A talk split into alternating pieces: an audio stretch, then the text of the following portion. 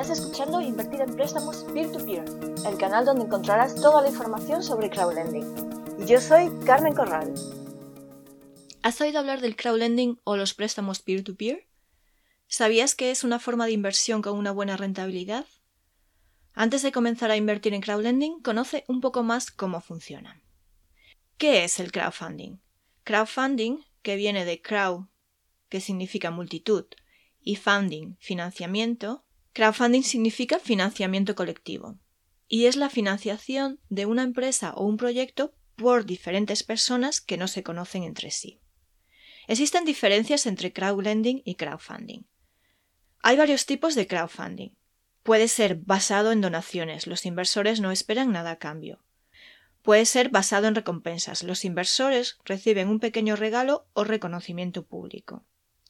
También está pedido anticipado o venta anticipada. En este caso, los inversores reciben una versión anticipada del producto a un precio reducido. Está el basado en acciones como crowd equity, donde los inversores reciben acciones de la compañía. Y por último está el basado en préstamos, llamado crowdlending.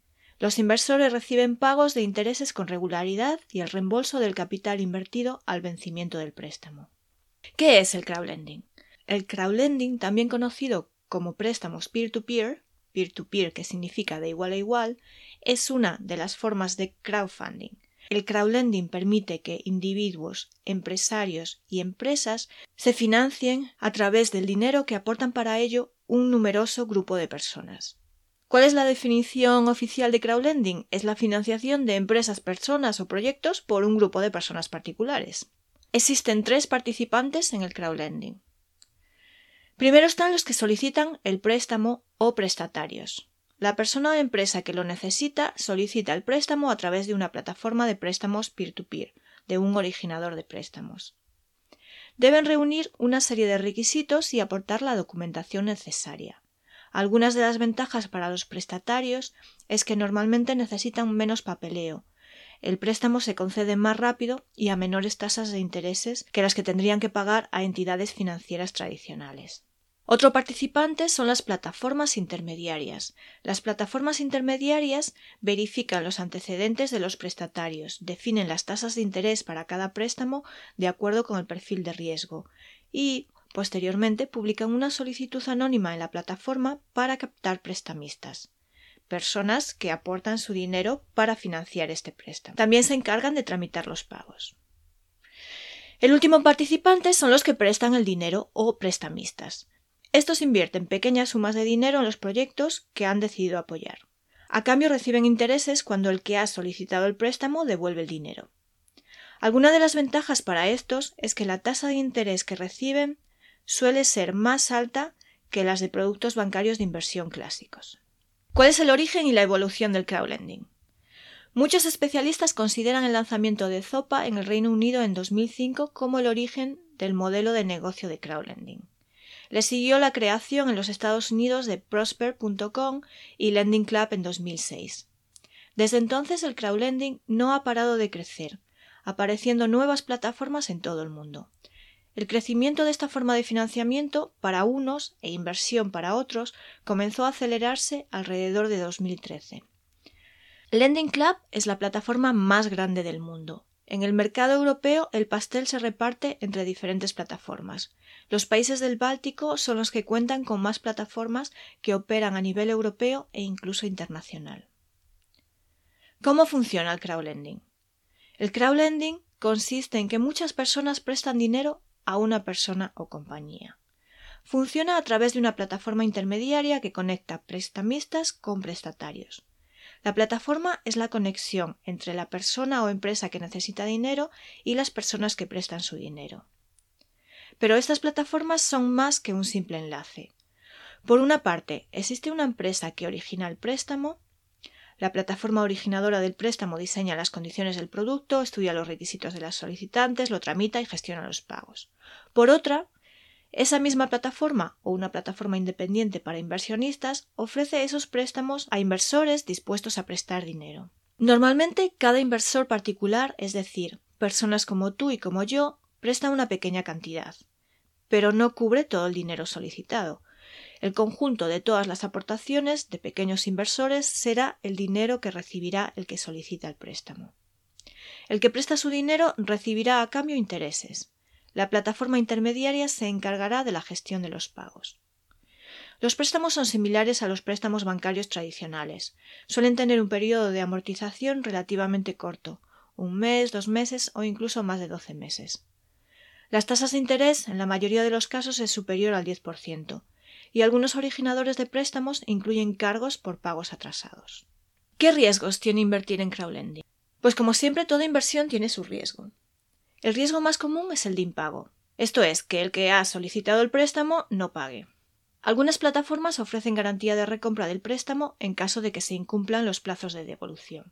Para minimizar el riesgo de impago es recomendable Para minimizar el riesgo de impago es recomendable diversificar invirtiendo solo una cantidad de dinero en cada préstamo. Las plataformas de préstamos P2P permiten invertir cantidades pequeñas que van desde un euro hasta los 50 euros. Otro riesgo es el riesgo de plataforma. Si la plataforma quiebra, podríamos perder el dinero que hemos invertido a través de esa plataforma. Sin embargo, muchas plataformas cuentan con políticas que cubren casos de insolvencia con garantías a través de terceras empresas. En cualquier caso, para minimizar este riesgo, también es conveniente diversificar y no invertir en una única plataforma. Plataformas de crowdlending. Actualmente existen muchas plataformas en el mercado. Te dejo abajo un enlace donde podrás encontrar una lista de las plataformas de crowdlending que operan en Europa. A la hora de escoger una plataforma de crowdlending para invertir, debes tener en cuenta criterios como el riesgo, el tipo de préstamos, etc. Ventajas de invertir en crowdlending. Una de las ventajas es la rentabilidad. Hoy en día los intereses suelen ser mayores que los que se obtienen en inversiones bancarias tradicionales. Dependiendo de la plataforma, puedes obtener alrededor de un 10% anual del dinero invertido. Esto quiere decir que si inviertes 1.000 euros, al finalizar el año puedes llegar a obtener 100 euros en intereses. Otra ventaja es la liquidez. Los plazos de los préstamos en los que invertirás suelen ser cortos. Muchos de ellos no sobrepasan los 12 meses. Algunos son de solo un mes. Es una inversión en la que puedes recuperar tu dinero a corto plazo. Pero además, si necesitas recuperar el dinero que tienes invertido en cualquier momento, puedes hacerlo. Muchas plataformas cuentan con un mercado secundario donde puedes poner a la venta tus inversiones. Otra persona la comprará y tú recuperarás el dinero. Otra de las ventajas es que cobrarás intereses mensualmente. A diferencia de muchos depósitos a plazo fijo en los que tienes que esperar a que venza el plazo, invirtiendo en préstamos peer to -peer, recibirás los intereses cada mes. Además, como diversificarás en varios préstamos y la fecha de pago de cada uno de ellos será diferente, verás cómo recibes intereses cada día. Otra de las ventajas es que es una inversión sencilla. No es necesario tener conocimientos financieros avanzados para invertir en crowdlending. El mecanismo es simple y fácil de entender para todos. Además, las plataformas peer to -peer se encargan de ponérnoslo fácil ofreciendo la información necesaria de forma transparente. Otra ventaja, no necesitas estar pendiente de tus inversiones. La mayoría de las plataformas ofrecen opciones de autoinversión, con las que tras seleccionar una serie de criterios tu dinero se invertirá automáticamente. A diferencia de otro tipo de inversiones, como invertir en bolsa donde tienes que estar pendiente del mercado, invirtiendo en crowdlending no necesitarás perder tiempo gestionando tu cartera. Existen desventajas de invertir en crowdlending, por supuesto. La principal desventaja es que, como todas las inversiones, tiene su riesgo, aunque el riesgo de perder todo tu dinero es bastante baja si diversificas tu cartera. El crowdlending en España. Te preguntarás cómo es el crowdlending en España. Pues comenzamos a invertir en crowdlending más tarde que en otros países europeos, pero en los últimos años este tipo de inversión se está popularizando. En España hay varios originadores de préstamos y plataformas de préstamos peer-to-peer. Plataformas como por ejemplo Mi AAA, Circulantis o Hausers. Si tienes alguna duda sobre crowdlending o cómo invertir en crowdlending, no dudes en contactar conmigo. Suscríbete al canal para seguir las novedades en crowdlending y visita la web invertirenpréstamosp2p.com. Recuerda el 2 con número. Hasta pronto.